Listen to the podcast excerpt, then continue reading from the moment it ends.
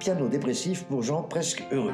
Pourquoi un piano? Eh bien déjà parce que le mot piano est présent dans le titre de notre conférence. Une conférence musicalisée à usage thérapeutique de Thierry Barbeau, mise en musique par Jean Raffin. Que vous soyez donc dépressif ou, ou pas encore totalement dépressif, voilà exposé pour vous les mécanismes de la musicothérapie-dépressive. Piano dépressif pour gens presque heureux. Une conférence musicalisée à usage thérapeutique en sept épisodes.